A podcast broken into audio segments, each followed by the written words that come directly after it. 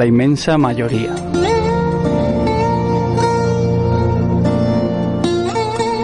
Aquí tenéis, encanto y alma, al hombre aquel que amó, vivió, murió por dentro y un buen día bajó a la calle, entonces comprendió y rompió todos sus versos. Así es, así fue, salió una noche echando espuma por los ojos, ebrio de amor, huyendo sin saber a dónde, a donde el aire no apeste a muerto. Tiendas de paz, brizados pabellones, eran sus brazos como llamas al viento, olas de sangre contra el pecho, enormes olas de odio. Ve, por todo el cuerpo. Aquí, llegad, ay, ángeles atroces en vuelo horizontal cruzan el cielo, horribles peces de metal recorren las espaldas del mar, de puerto a puerto. Yo doy todos mis versos por un hombre en paz. Aquí tenéis, en carne y hueso, mi última voluntad. Bilbao, a 11 de abril 51. Blas de Otero.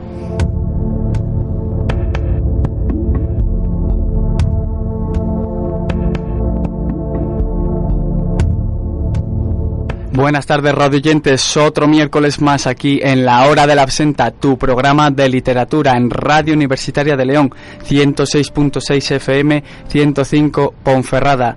Soy Pablo Guisado y me acompaña mi querido amigo Carlos Varela. Muy buenas, Carlos. Buenas y nevadas tardes. Y nevadas, nevadas. ¿Qué tal la nevada? ¿Llegaste bien? Nevadas, llegué empapado aquí a los estudios de grabación, pero bueno, ¿qué se le va a hacer? Es lo que tiene la nieve, ¿no? La Pues magia de salir y que te pille. Y del invierno, por Y fin. invierno. Ha llegado el invierno a nuestra tierra leonesa. Pues sí. Bueno, hoy en nuestra temática hablaremos de fábulas, en nuestra sección palabras tenemos frases célebres de la historia y por último nos acompañará el autor José Luis Gavilanes Lasso presentando su libro Del alba a las cenizas. Recordad todos los oyentes que podéis seguirnos a través de nuestras redes sociales. Estamos en Twitter, en arroba hora barra baja absenta. También estamos en Facebook, en la hora de la absenta. O si queréis podéis enviarnos un email a nuestro correo electrónico, la hora de la absenta arroba gmail.com. También podéis llamaros, llamarnos en directo aquí a los estudios de la Radio Universitaria de León, marcando el número 987 29 30 31. 987 29 30 31. Os ponéis en contacto con nosotros, hacéis preguntas a nuestro autor, Gavilanes, que estará dentro de unos momentos aquí sentado en el estudio, o nos enviáis todo lo que queréis enviarnos para que, como todos los miércoles, os, os podamos atender con toda la mejor de nuestras sonrisas. Bueno, y además hoy tenemos una semana muy ajetreada, así que sin más demora nos vamos con las noticias literarias del Hada Verde.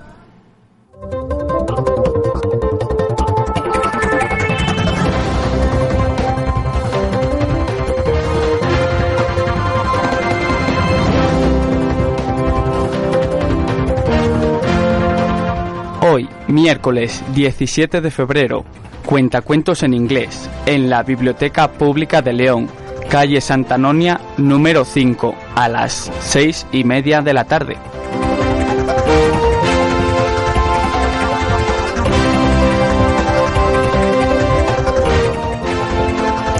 Eh, el viernes 19 de febrero de 2016, Cuentos de amor a la Madre Tierra, en el Teatro del Instituto de Juan de la Encina, a las seis y cuarto, con un donativo de 4 euros destinado al pueblo sirio.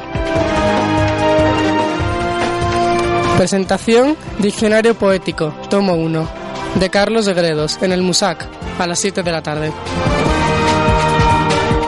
Y por último el viernes, presentación del libro Eros versus Coronte, por Fernando Montes Pazos, en la Biblioteca Pública de León a las 7 y media de la tarde. El sábado 20 de febrero, cuentacuentos en la librería Casla, calle Velázquez 17, a las 12 de la mañana.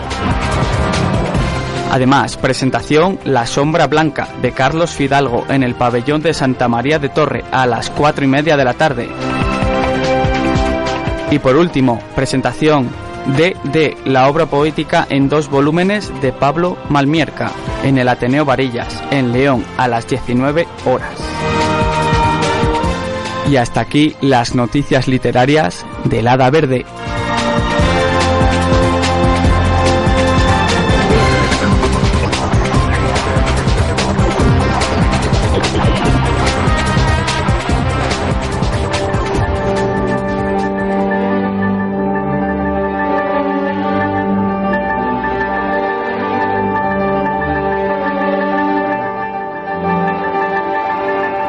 Hoy tenemos aquí con nosotros a todo un zoológico montado en los estudios de grabación de la Radio Universitaria de León, porque hemos traído para hablar, para comentar con los radioyentes, como hacemos todos los miércoles, un tema apasionante, un tema que ya tratamos, ya esbozamos mínimamente el año pasado con nuestra invitada, la querida profesora Luz Divina Cuesta que vino a hablarnos precisamente de fábulas, fábulas medievales en su caso, dentro de ese ciclo de literatura medieval que tuvimos el año pasado aquí en la hora de la absenta. Y vamos a ampliar el tema un poco, vamos a hablar de las fábulas en general. Las fábulas, esas narraciones, esos cuentos de origen popular, esos cuentos que se solían transmitir de forma oral, pero que muchos escritores, como vamos a ver, han querido escribir y han querido dar su, toque mágico de su escritura, esas fábulas dirigidas casi a niños, ¿no? A niños, pero también a adultos, que tienen, contienen una moraleja o un mensaje moralizante. Cierto, Carlos. Bueno, eh, un poco tendremos que ubicar a nuestros oyentes de qué es una fábula, cuándo nacen y cómo se extienden, y después un poco, como tú decías, ahondaremos en esos autores, en los más trascendentales que han llegado hasta nuestros días. Bueno, como ustedes sabrán, queridos oyentes, el Hada Verde siempre os manda la mejor información posible que puede recabar. Entonces hoy hablaremos de las fábulas. La fábula es una composición literaria breve que suele estar escrita en prosa o en verso cuyos protagonistas suelen ser animales u objetos inanimados, aunque sobre todo abundan los animales.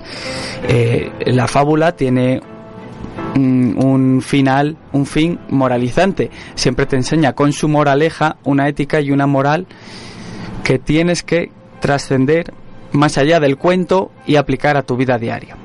Eh, grandes fábulas como La zorra y las uvas, El león o el ratón, que luego entraremos en ellas, enseñan grandes valores que han trascendido mucho más allá de las culturas y se podían denominar fenómenos porque la fábula está en todas las culturas.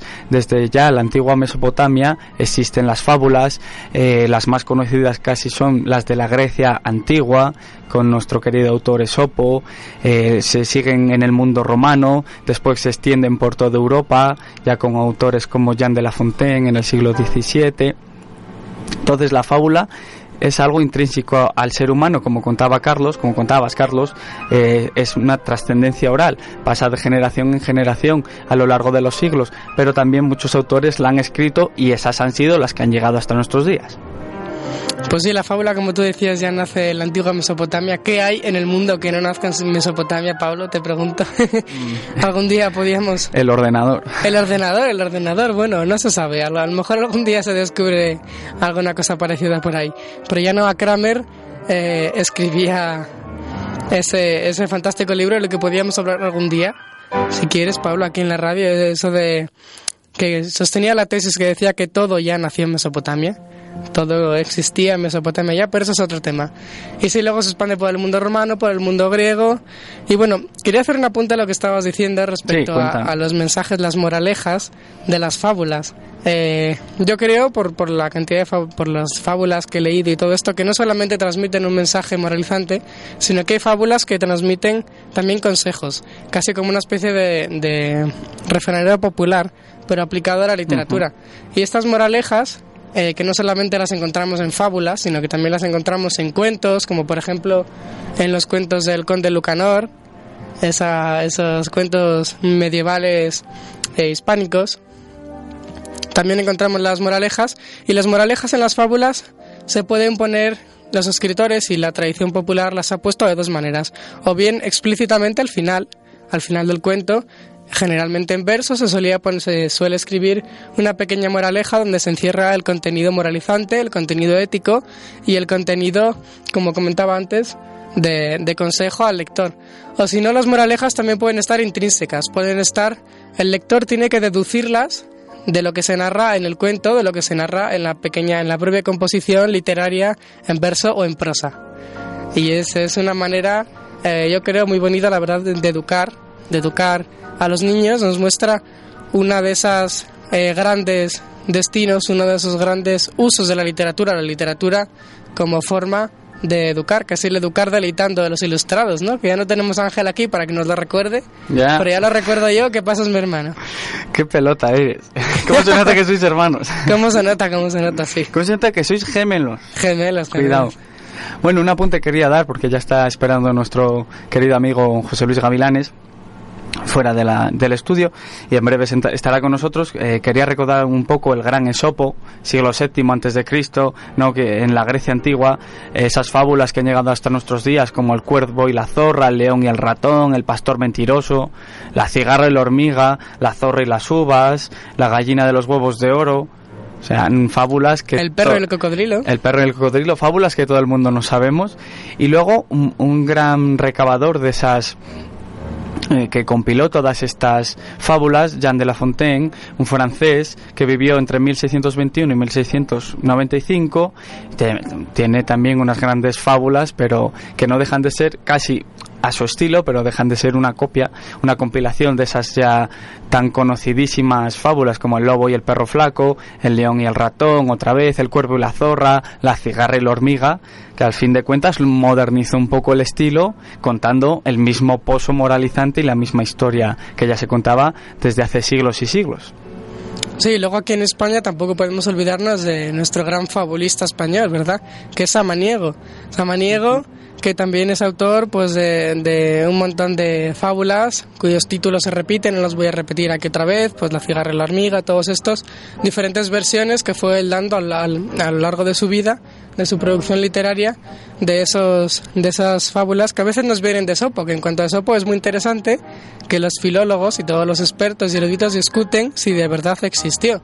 Es casi una figura como mero. Como mero, sí. No sabemos si existió, mm, una figura legendaria, existirá, no existirá, no da igual, ¿no? Existe porque todo el mundo habla de él. Porque todo el mundo habla. Esa es una buena, una buena respuesta, Pablo, sí señor, me la quedo. Muy bien. Y, una, Pero cita la pie de página. La cita a pie de página, tú tranquilo, pongo hasta el año de edición, 2016.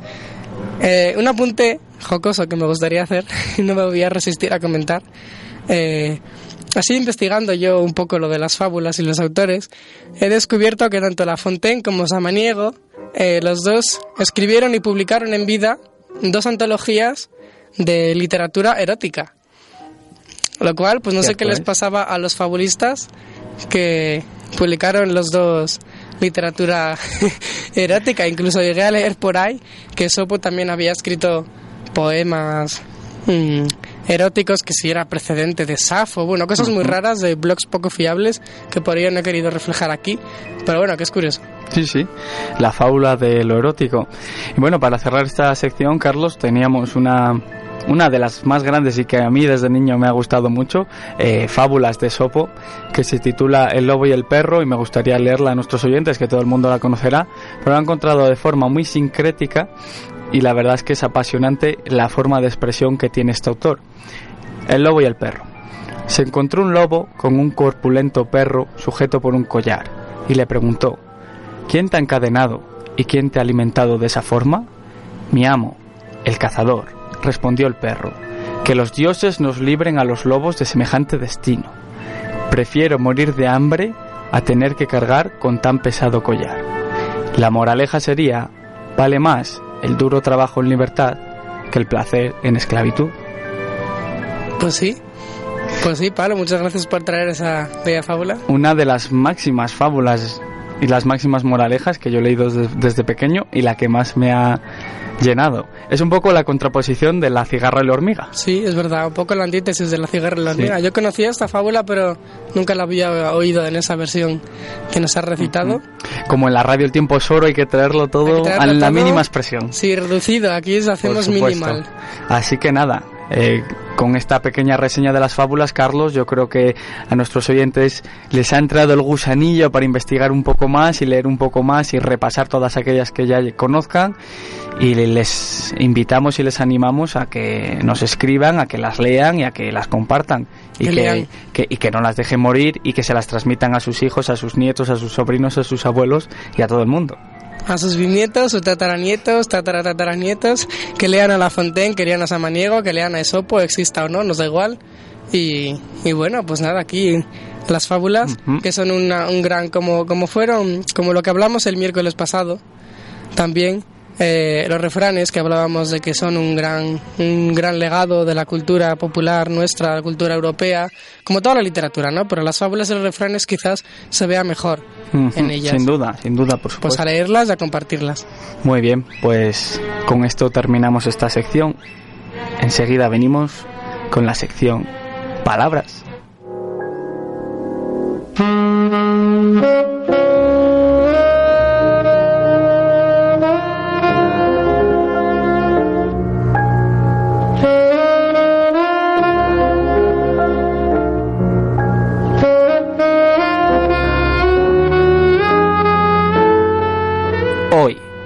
Nuestra sección Palabras, frases célebres de la historia.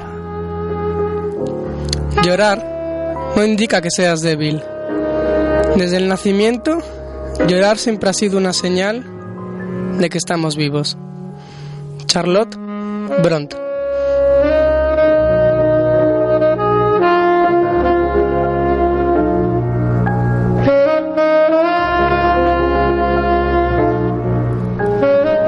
Todos debemos ir engrosando ese pequeño ejército, que el día de mañana se considerará un ejército heroico, mucho más que los que lucharon con las armas en la mano. El ejército de los que un buen día dijeron que había que hacer algo para proteger a una madre que no se queja, que nos ha dado todo lo que tenemos y a la que estamos matando. Félix Rodríguez de la Fuente.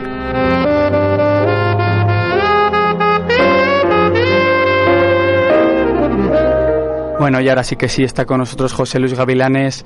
Estimados oyentes, no se vayan porque en breves estará en los micrófonos de la hora de la absenta hablando con el Hada Verde de su nueva novela Del alba a las cenizas. Nos vayáis.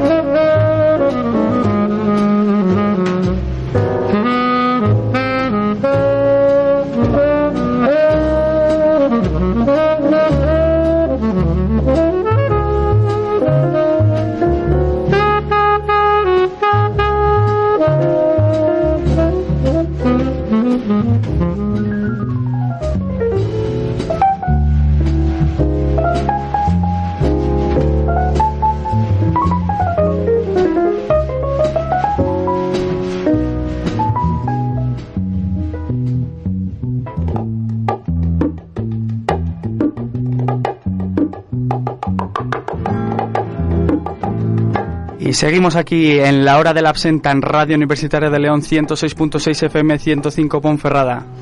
Pueden seguirnos a través de nuestras redes sociales. Recordad que estamos en Twitter en arroba hora barra baja absenta. Estamos en Facebook en la hora de la absenta. O si no, pueden enviarnos un email a nuestro correo electrónico en la hora de la absenta. Si lo prefieren, pueden ponerse en contacto con nosotros mediante el número de teléfono de la Radio Universitaria de León, tecleando 987 29 30 31. 987 29 30 31. Llaman, hacen preguntas, amenazas de muerte, piropos, todo lo que les dé la gana. Hablan con los autores que tenemos aquí con nosotros, con Jesús Luis Gavilanes, al que le vamos a hacer una entrevista en breves. Nos insultan, nos dicen lo que quieran, siempre desde el respeto, por favor, y les atenderemos como todos los miércoles, como siempre hacemos. Bueno, y ahora sí que sí, oyentes, está con nosotros José Luis Gavilanes, Lazo, autor del Alba Las Cenizas. Bienvenido, José Luis. Muchas gracias y bien hallado. Un placer tenerte aquí con nosotros. Gracias por haber acudido a la llamada del Hada Verde. Le acompaña Ezequiel Pellitero, también escritor, y está con nosotros por ahí haciendo fotos al fondo que se tiene que marchar. Pedro Moreno, el editor de Cultural Norte. Y bueno, eh, vamos a colocar un poco primero, si te parece, José Luis, a los oyentes en escena y después comenzamos a charlar un poquillo. Perfecto. Bueno, pues como sabéis, oyentes, el Hada Verde siempre está al pie de la noticia y en este caso no iba a ser de menos. El viernes 5 de febrero en la sala región del Instituto de Leones de Cultura se presentó el libro Del Alba a las Cenizas, un libro publicado por la editorial Cultural Norte que cuenta con 41 relatos breves encajados en 256 páginas. Al autor, eh, José Luis, te acompañaban Pedro Trapiello, Venancio Iglesias y Ramón Gutiérrez, ¿verdad? Sí, sí, efectivamente. Que, y además, eh, una música muy bonita de cello de manos de Georgina Sánchez Torres, que amenizó el evento. Y bueno, eh, José Luis, cuéntanos, eh, ¿cómo nació este libro? Bueno, eh, quería postillar a lo que acabas últimamente de decir, eh, que es lo de Georgina Sánchez Torres. Es que eh, Georgina Sánchez Torres tiene uno de los cuentos dedicado a ella. Un cuento que tiene tres partes y está dedicado a la música. Bueno. Pues este libro es eh, una recopilación de cosas que he ido, bueno, he ido lucubrando, he ido imaginando a lo largo de mi vida y que podríamos dividirlo como en tres partes. Algo que es pura y dura fantasía, todo inventado, todo imaginado. Luego hay eh, una combinación entre fantasía, entre ficción y realidad. Y luego hay cosas que son eh, absolutamente autobi- autobiográficas, es decir, que hay como tres registros de- del libro. Y mm, insisto, fue una cosa que se ha ido gestando a lo largo del tiempo y decidí un día, digo, bueno, pues esto puede a lo mejor aprovechar. Algunas cosas ya las había eh, eh, exhibido en, en conferencias y demás y veía que la gente le agradaba, digo, bueno, pues esto puede, puede servir de divertimento a la gente porque lo del libro ya se sabe eh, desde la época medieval y los libros se crearon para que no se marchara cuando el autor se, se muriese no se, marchara, no se marchara todo con él sino que aprovechara a las generaciones venideras entonces eso es un poco la, la historia del libro. Antes de ahondar en este libro, eh, tenemos que comentar también un poco a nuestros oyentes que se pongan en situación de tu vida, de tu carrera, porque tú eras profesor de Filología y Letras en la Universidad de Salamanca, trabajaste en León desde los 14 a los 25 años como empleado de comercio, en el 68 pasaste varios meses en prisión por tu oposición al régimen franquista, bueno, como comentábamos, eras profesor titular en la Universidad de Salamanca, donde estudiaste, donde te licenciaste y te doctoraste, y te jubilaste en el 2005. Además, en ese año publicas Mi vida en los campos de la muerte nazis, eh, sobre los campos de exterminio alemanes, eh, bajo el seudónimo de Gavilane- Gavilaso de León. Perdón. En, en el 2017 publicas El pacto de Perpignan y otras rimas socarronas. Además, eres asiduo colaborador del Diario de León, publicando más de un centena- centenar de artículos. Y en 2007 ganas el premio en modalidad de relato del décimo certamen literario nacional y de relato y poesía de Ibercaja, con tu relato La Garantía, que creemos está en este libro, ¿verdad? Sí, es el, es el primer. eh, es de, los, de los registros, de los tres registros que he apuntado, es el primero. Es absolutamente todo todo fantasía, todo imaginación. Pero quiero deciros una cosa y a los, radioyentes eh, o escuchantes, pues un poco eh, aclarar por qué me dieron a mí este premio, porque yo normalmente todavía no, no sé muy bien por qué, por qué me presenté. Un buen día me enteré de que había un premio de, de Ibercaja y fui allí.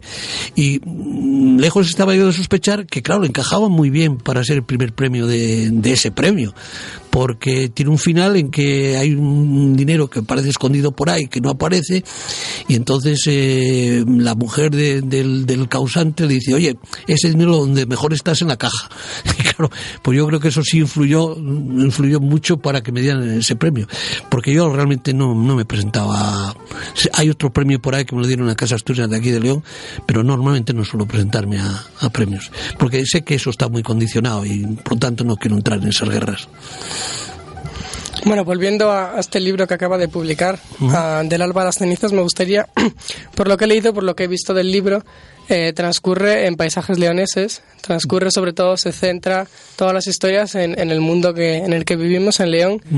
¿Qué cree que tiene León para inspirar a tantos creadores, a tantos escritores como usted? ¿Qué tiene el paisaje leonés de mágico, de especial? Bueno, sobre eso se ha debatido mucho. Yo, yo recuerdo que una vez eh, en el hostal hubo una especie de, congreso, además asistieron por pues, los, los factotum de la literatura española, porque estaba allí eh, Mateo Diz, estaba José María Marino, estaba Torbado y demás. Y hubo además un, compañero mío, profesor de, de, la Universidad de Salamanca, Ricardo Senabre, que era un, gran profesor, además un gran crítico de, literatura, y habló que si el clima tenía influencia en que efectivamente aquí una raza de, de escritores, eh, bueno, pues, pues de mucho calibre, ¿no? Eh, a mí me parece que es una cosa completamente circunstancial. Y yo solo poner un ejemplo que es el siguiente. Allá por los años 50, pues eh, incluso llegaron a ser campeones del mundo, los húngaros tenían unos equipazos antes de que entraran a venir los rusos, el Hombet, por ahí, y venían Puskas y Kochis y todas estas, toda esta gente venía aquí a España porque huían de, Hungría. Y de la noche a la mañana eso desapareció. Ya mm, prácticamente el fútbol no ha, tenido renombre en Hungría. A mí me parece que este es un hecho casual. Otros dicen que también eh, mm, la educación que ha tenido esta provincia a, través, por ejemplo, de la Fundación Sierra Pambley, eso ha, permitido que mm, la gente haya leído más.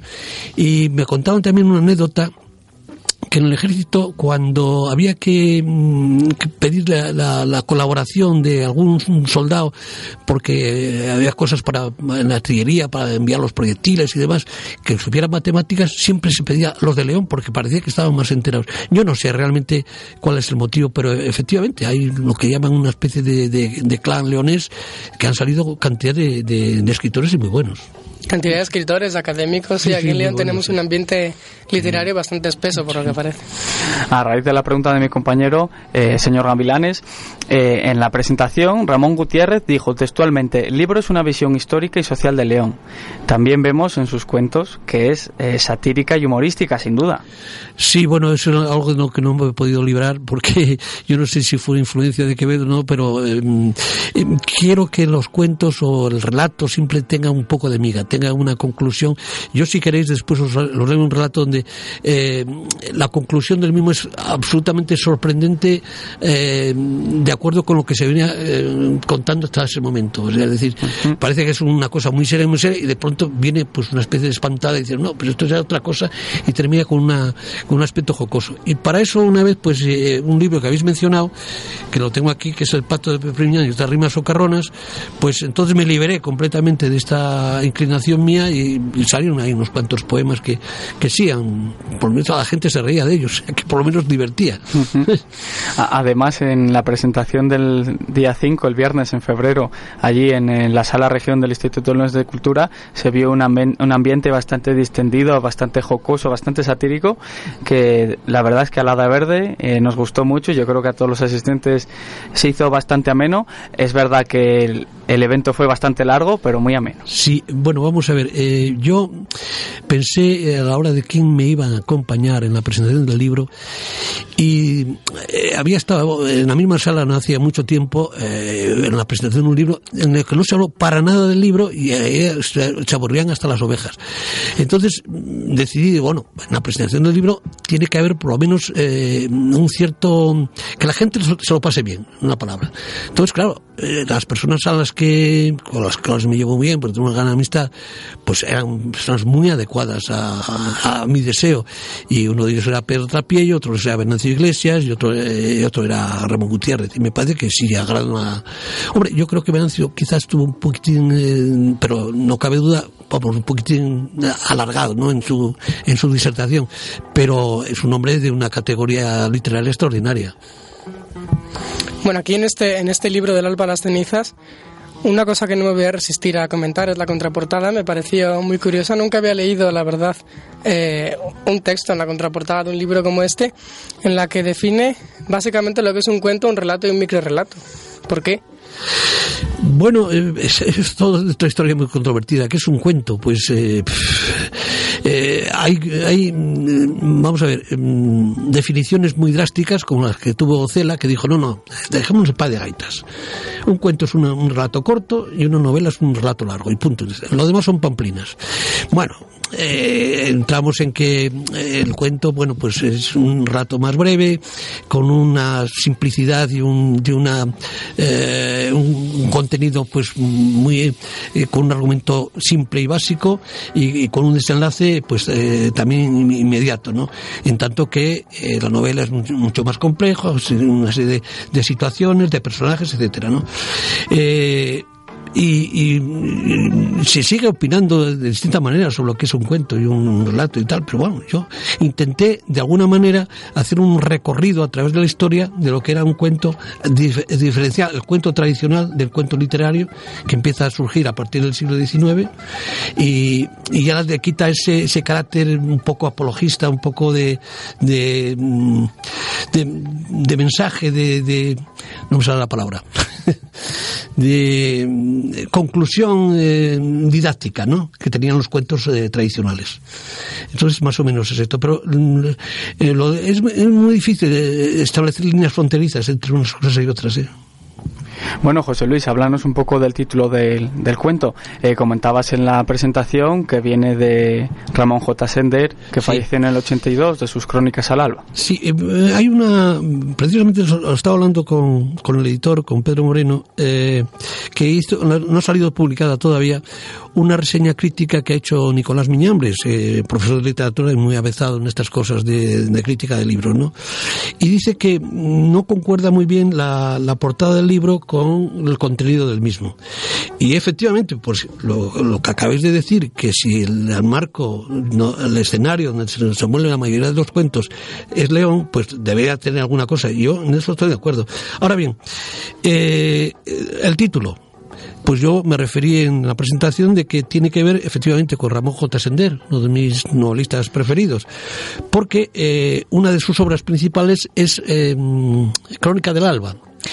Y cuando él murió, que recuerdo que hice una reseña crítica para una revista portuguesa de, la Fundación Calusto de Gulbenkian, que es eh, Carta de España, pues eh, él había mm, decidido que mm, una vez muerto que le incineraran y sus cenizas se esparcieran por el Pacífico. Entonces eh, dije, bueno, pues del alba a cenizas. Y así está, está eh, expresado el título de uno de los cuentos que creo que es el de más enjundia desde mi punto de vista, eh, del alba a las cenizas. Y es un poco la historia poco la historia mía. Es decir, empiezo eh, los relatos, aquellos que son autobiográficos desde mi tierna infancia a la edad que, que como responde ya, que son 71 años, estoy ya más cerca de las cenizas que de otra cosa, ¿no? Entonces, por eso va del alba a las cenizas. Y en cuanto a la portada, eh, pues bueno, escogimos un cuadro de, de un pintor realista austriaco, eh, Hubert Sattel, y hicimos una composición, porque es, es un Partenón transfigurado lo que uh -huh. aparece en, en esto. Si ya de por sí una pintura es una copia de la realidad, una fantasía de la realidad, pues si encima la transmutamos de alguna manera, hacemos una fantasía de la fantasía. Entonces mezclamos realidad y fantasía, que es un poco lo que, lo que tiene este libro, pero bueno, es difícil de entender, por eso quise explicarlo ahí en la presentación. Muy bien. Muy bien, muy, muy, muy, interesante. Además, a mí también me gusta mucho Ramón J. Sender, uh -huh. con ese Requiem por un campesino español que tiene que me encanta. Sí.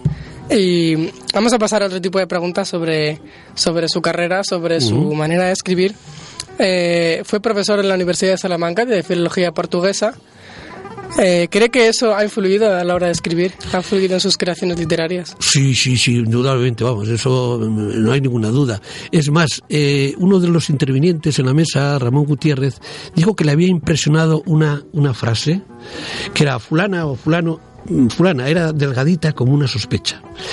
Y claro, yo tengo que reconocer que esa frase no es precisamente mía. Es, es, es eh, frase de un, una novela que la tengo aquí precisamente, que es uno, mi primer libro, que es Virgilio Ferreira, un escritor portugués que se celebra este año pues el 100 aniversario de su nacimiento. Y eh, una de las características de su estilo es que en el tipo de comparaciones, pues lo normal es que vayamos de, de lo abstracto a lo concreto. Es decir, la tía dulce, como en el caso del ejemplo que estoy poniendo, era delgadita, pues como un alfiler o como un junco tal. No, la tía dulce era delgadita como una sospecha. Es decir, vamos de lo concreto a lo abstracto. Y eh, eh, esto es un, simplemente un ejemplo de una, cualidad de estilo que a mí me, me ha impresionado y, por eso está presente en, mis escritos este tipo de, comparaciones. Por lo tanto, hay Y no solo ya en el aspecto puramente estilístico, sino también en cuanto a contenidos, pues la, eh, la literatura portuguesa, para el que no la conozca, es una literatura espléndida. Es una lástima que solo tenga un premio Nobel, pero es que merecería mucho más. Tienes el, el caso de Fernando Pessoa, por ejemplo, es un poeta impresionante. El, propio Vesilo Ferreira, sobre el que hice yo la tesis doctoral, que por cierto no se lleva nada bien con Saramago, los dos están muertos, se odiaban completamente, es una cosa muy corriente entre los escritores así muy, muy famosos, un, un tanto vanidosos, ¿no? Y, y desde mi punto de vista puramente literario, a mí me parece que era más merecedor eh, Ferreira. Pero, claro, sobre el premio Nobel influyen otras cosas. Y ha sido el hecho de que esas cosas tuvieron mucha más fuerza en el caso de, de Saramago que en el caso de Virgilio Ferreira, que también fue propuesto varias veces para el premio Nobel. ¿eh?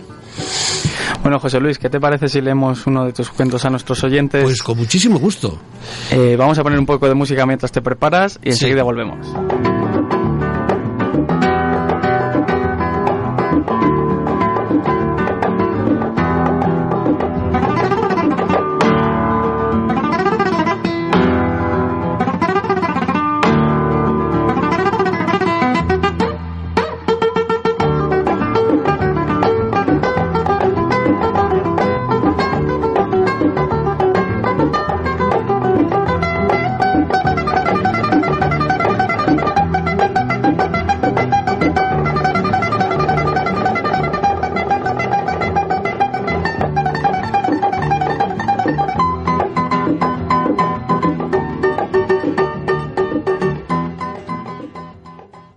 Bueno, pues suyo es el micro. Pues bien, eh, este es un, relato no se puede decir cuentos, más bien un relato, porque no tiene un tíngulis así con una solución final. Eh, que lo leí precisamente el día de la presentación y parece que a la gente le gustó mucho. Y va dedicado a, se dice, de, y a Pedro Muñoz Seca. ¿Por qué? Porque es, hago una, una reconversión, digamos, de, de lo que es eh, lo que era Pedro Muñoz Seca. Como sabéis, fue un escritor que murió fusilado eh, en Madrid por, los anarquistas o socialistas o comunistas o los que fueran y está en, Paracuellos, uno de las víctimas de Paracuellos. Entonces eh, él tiene una frase muy famosa cuando lo, lo, detuvieron y sabía que más o menos lo iban a fusilar, dijo, me podéis quitar el dinero, me podéis quitar las medallas, me podéis... pero hay una cosa que no me podéis quitar, que es el miedo que tengo. Bueno, pues entonces un poco va dedicado a él.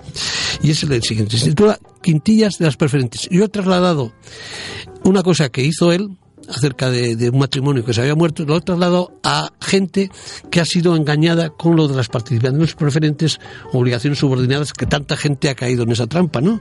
Bueno, pues dice así. Un matrimonio decidió invertir sus ahorros en participaciones preferentes de Caja España, producto financiero que posteriormente pasó a denominarse bajo el eufemismo de ecuación de canje de híbridos. Cuando se dieron cuenta que su dinero mermaba progresivamente en los sucesivos informes de la entidad donde estaba ingresado, acudieron a una inspectora fiscal, amiga de la familia, para averiguar dónde había ido a parar el dinero invertido. La respuesta de la inspectora fue la siguiente. La inspectora era muy amante del ripio, entonces lo dijo en forma de ripio. Dijo, puede que vuestro dinero cambiara de paradero con engaño y sin permiso, recalando por entero en ideal paraíso. Bueno, como una ciudad pequeña suele acontecer que todo llega a oídos de todos, llegada la coplilla a conocimiento del señor obispo de la diócesis, rechazó enérgicamente la conclusión de la inspectora con el argumento de que ella no era nadie para asegurar que los ahorros estaban en el que el obispo interpretaba como celestial paraíso. Como cualquier ser vivo, también el dinero nace, desarrolla y muere, por lo que la inspectora tuvo que rectificar para evitar el posible equívoco, y lo hizo de la siguiente manera. Fue el dinero de los dos, como va a cualquier que en pos, le acontece cuando muere, pero no está junto a Dios porque el obispo no quiere. Bueno, indignado el obispo por las alusiones, envía urgentemente al inspector una nota que dice, no es eso, no es eso. Ni yo ni ningún otro representante de la Santa Iglesia intervenimos para nada en aclarar el final, el final destino de las cosas ni de los hombres, por tratarse de un misterio inescrutable que ninguna agencia tributaria ni nadie está capacitada para asegurar. Por lo que la inspectora apuntó esta nueva hipótesis. Perdido el dinero va por el éter mansamente, sin saber a dónde irá, porque desgraciadamente ni Dios sabe dónde está. Bueno, pues este es uno de los, de los relatos de, del libro.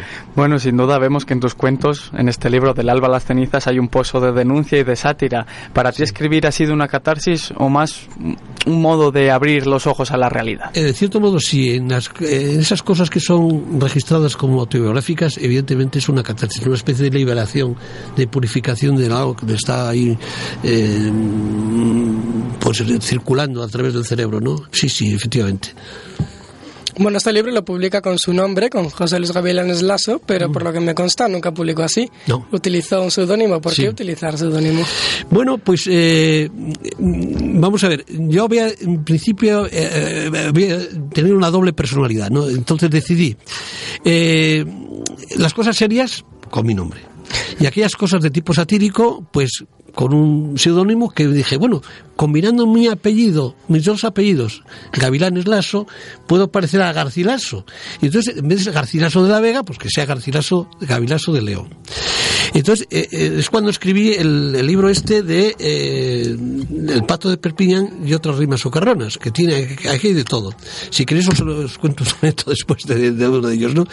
Y, y como este otro libro de Alba las cenizas, pues una mezcla de ambas cosas, pues decidí que fuera con mi nombre propio, no con el seudónimo. Muy bien. Eh, José Luis, como profesor y escritor, ¿qué es para ti en abstracto la literatura? Hoy la literatura, es difícil de, encontrar la literatura, pero la literatura, bueno, pues es un medio de expresión eh, muy, digamos, muy, muy refinado que trata de ver la realidad de una forma muy, muy eh, especial. ¿eh? Y bueno, lo que pasa es que, claro, hay distintas literaturas, distintas maneras de, registrar la realidad. Y a unos les puede gustar más, a unos les puede gustar menos, que haya más eh, acercamiento a esa realidad o que haya más imaginación, más, más, más ficción. Pero es algo que yo creo que ha nacido con, con el hombre, es consustancial con él. Y lo tenemos pues desde los más antigua, los más antiguos tiempos. El hombre yo creo que, que de una manera u otra, oralmente o a través de la escritura, pues ha hecho literatura. ¿eh? Bueno, y sin duda eh, se ve reflejado de una manera bastante socarrona en un cuento de este libro del Alba de las Cenizas que se titula Nos queda las palabras, esa ah, denostación del lenguaje por parte de la juventud que leyó Pedro Trapiello en la presentación. Sí, sí, sí.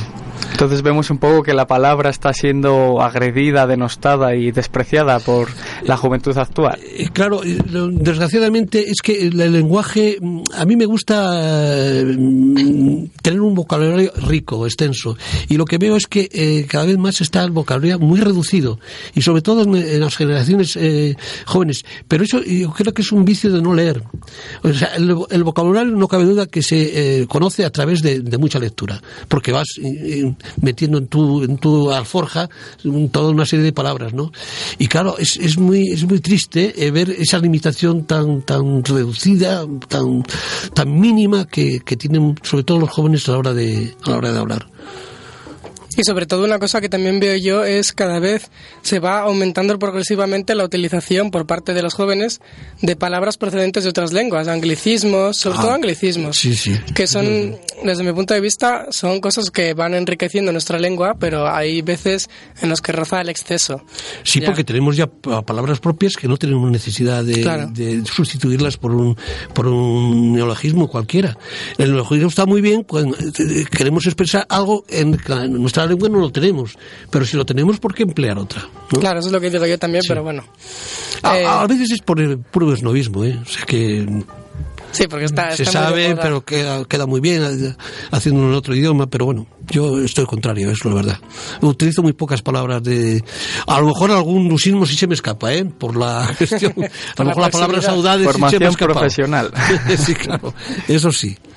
Bueno, vemos que hay algunos escritores que tienen algunas técnicas un poco extravagantes a la hora de escribir, como por ejemplo Isabel Allende, que cuenta en todas sus entrevistas que cuando va a escribir enciende una vela y no deja de escribir hasta que la vela se apaga.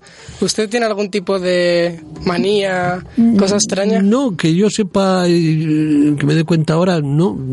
Escribo de una manera muy espontánea, muy, muy esporádica y me viene, sobre todo, hay una cosa a mí que es muy curiosa, supongo que sucede a todo el mundo los momentos de mayor lucidez es cuando uno eh, mm, se despierta o ha soñado. Y en ese momento dices, ah, pues esto, por ejemplo, para los artículos que manda el periódico. Me viene una idea y digo, ah, pues esta idea desarrollada podría ser un buen artículo, porque puede aprovechar, como decía antes en la cuestión de la historia del libro, puede aprovechar a la gente mm, y entonces cojo y lo hago. Por ejemplo, mi último artículo, eh, que tiene que ver con Portugal, la conexión ibérica. Pues un día me, levanto y digo, oye, a lo largo de la historia entre España y Portugal, ahora que tenemos la amenaza de que Cataluña se nos quiere separar, la posibilidad de que el día de mañana haya tres estados en una península ibérica, que era una cosa que, le llevaban los demonios al escritor eh, eh, Pío Gullón, que era un astorgano, que decía en el siglo XIX, pero ¿cómo es posible, cómo es posible que, que, Italia, que es un revoltijo de estados, sean capaces de haber constituido uno solo? Y nosotros que tenemos dos aquí, no somos capaces de uno solo. Entonces, eh, esa idea que me vino una noche, dije, bueno, vamos a hacer un recorrido muy sucinto, claro, para un artículo de que salió en la nueva crónica, ahora escribo la nueva crónica, no en el diario de hoy, sino una nueva crónica, me tratan mejor. Eh, mm, una cosa que encuentros y desencuentros que ha habido a lo largo de la historia entre España y Portugal. Y entonces hicieron una especie de resumen desde, desde tiempos medievales hasta la época actual. ¿Eh? A mí es como me vienen, muy esporádicamente, no, no hay una cosa que digas, bueno, pues en este momento me encuentro con más, eh, más lucidez o menos lucidez.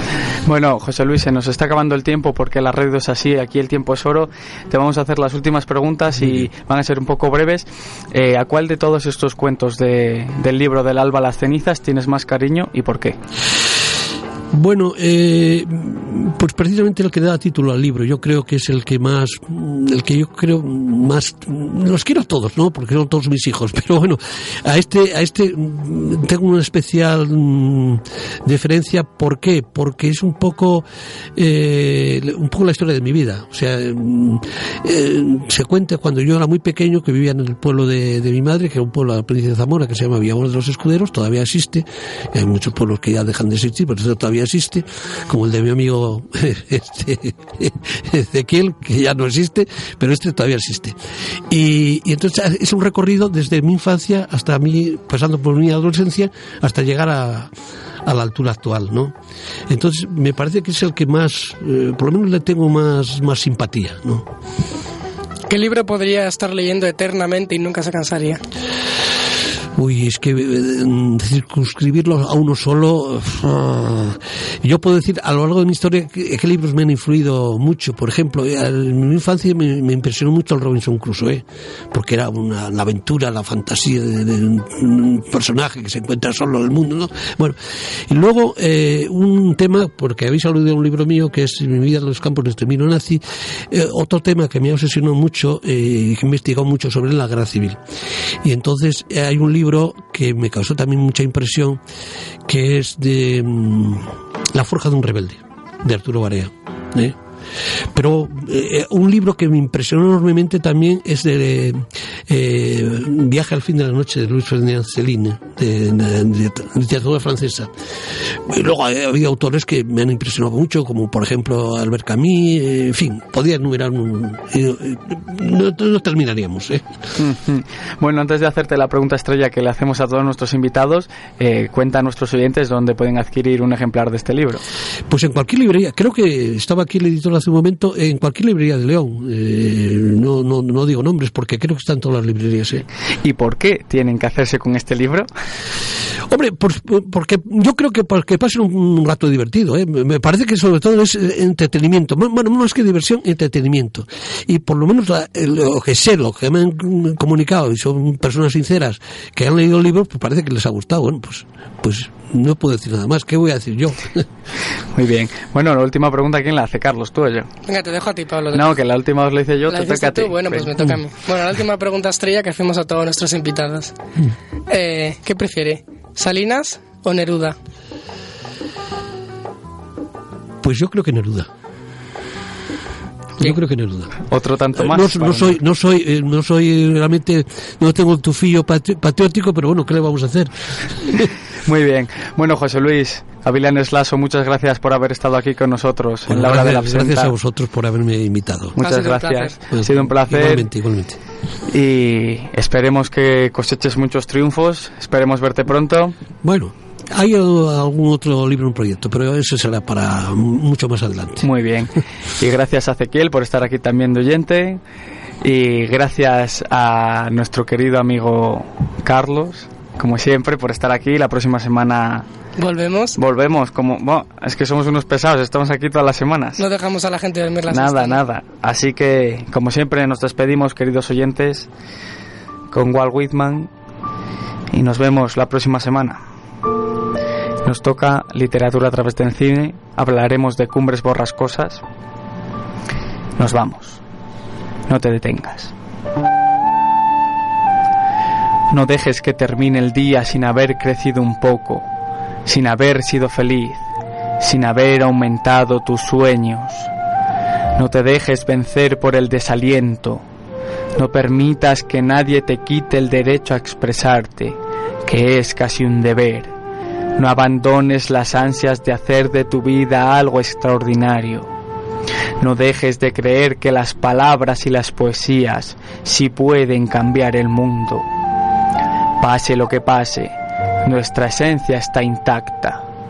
Somos seres llenos de pasión, la vida es desierto y oasis, nos derriba, nos lastima, nos enseña, nos convierte en protagonistas de nuestra propia historia. Aunque el viento sople en contra, la poderosa obra continúa. Tú puedes aportar una estrofa, no dejes nunca de soñar porque en sueños es libre el hombre. No caigas en el peor de los errores, el silencio. La mayoría vive en un silencio espantoso. No te resignes, huye.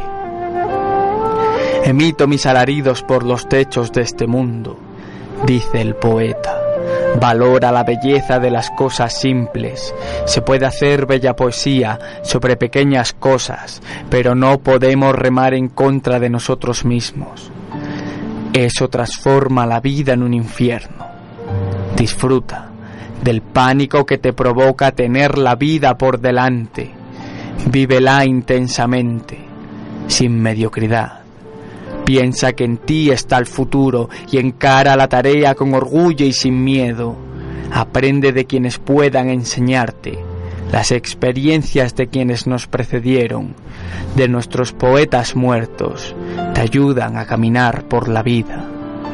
La sociedad de hoy somos nosotros, los poetas vivos. No permitas que la vida te pase a ti sin que la vivas.